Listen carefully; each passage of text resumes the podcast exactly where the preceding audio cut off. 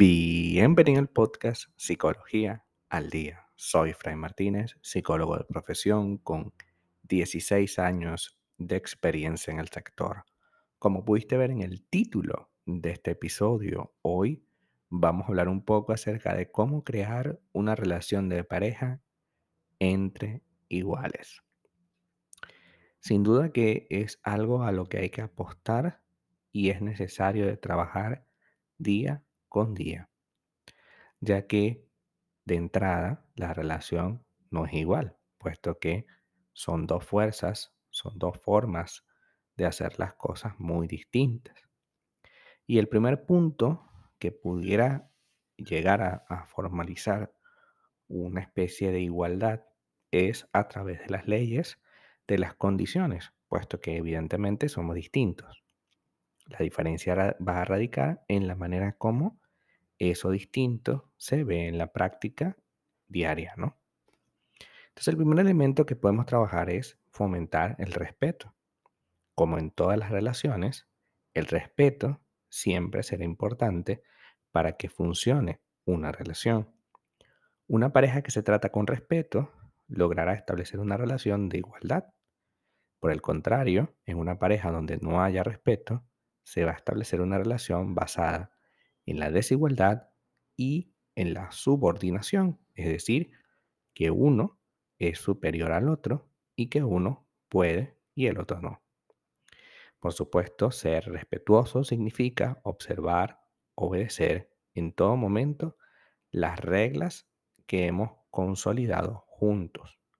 Respetar el turno de palabra, escucharme y escuchar al otro con calma. Y digo escucharme porque normalmente el respeto también se basa en las palabras que decimos.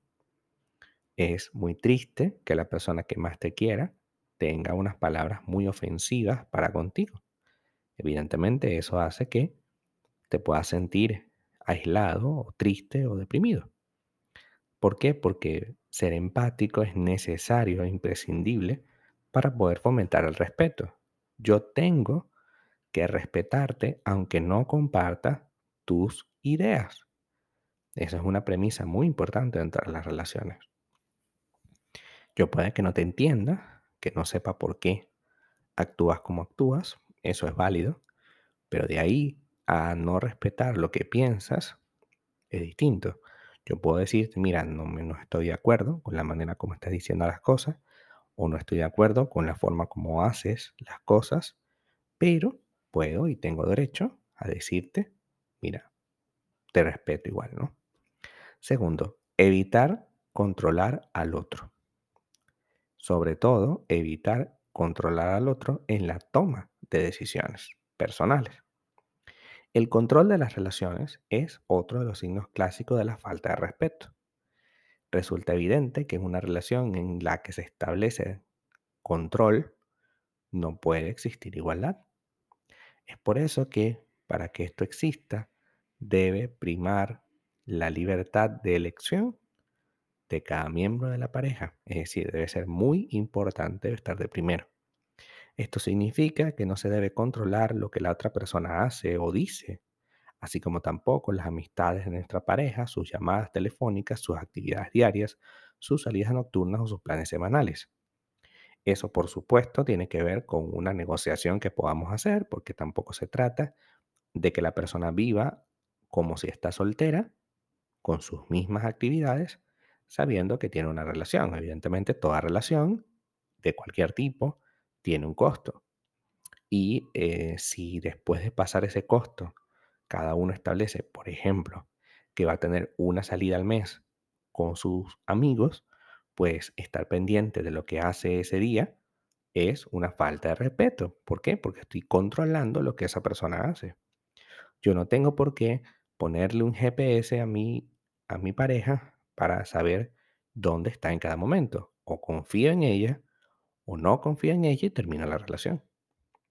Pero no puede estar en una cosa de, en una especie de tribunal, siempre llevándole para todos lados, ¿no? Tercero, fomentar la comunicación y evitar temas tabú. La comunicación es aquella en la que pueden surgir los comentarios, las opiniones más diversas y sin embargo también será algo importante, ¿ok? Entre los dos, no se trata de tener temas tabú, es decir, de tener temas que no se pueden conversar porque el otro se molesta, sino de entender que lo que se conversa tiene un sentido, tiene un para qué. El compromiso también es importante, por tanto, si yo establezco un nivel de compromiso elevado, debo demostrarlo en el tiempo. Es que es muy triste no demostrarlo en el tiempo, pasar todos los días eh, tratando de ver o adivinar cuándo será que esta persona me va a prestar la atención que yo necesito. Y eso así no funciona, porque yo necesito que la persona esté comprometida a un nivel para que podamos ser iguales. ¿A qué nivel estás comprometido tú? ¿O a qué nivel se compromete tu pareja? Eso es muy importante. Hasta acá nuestro episodio del día de hoy. Muchísimas gracias por quedarte aquí hasta el final. Si deseas saber más sobre mi contenido, www.fraymartinez.com. Para consultas online, www.fraymartinez.com y también sígueme en mi Instagram, arroba fraymartinez20. Muchísimas gracias y hasta el próximo episodio.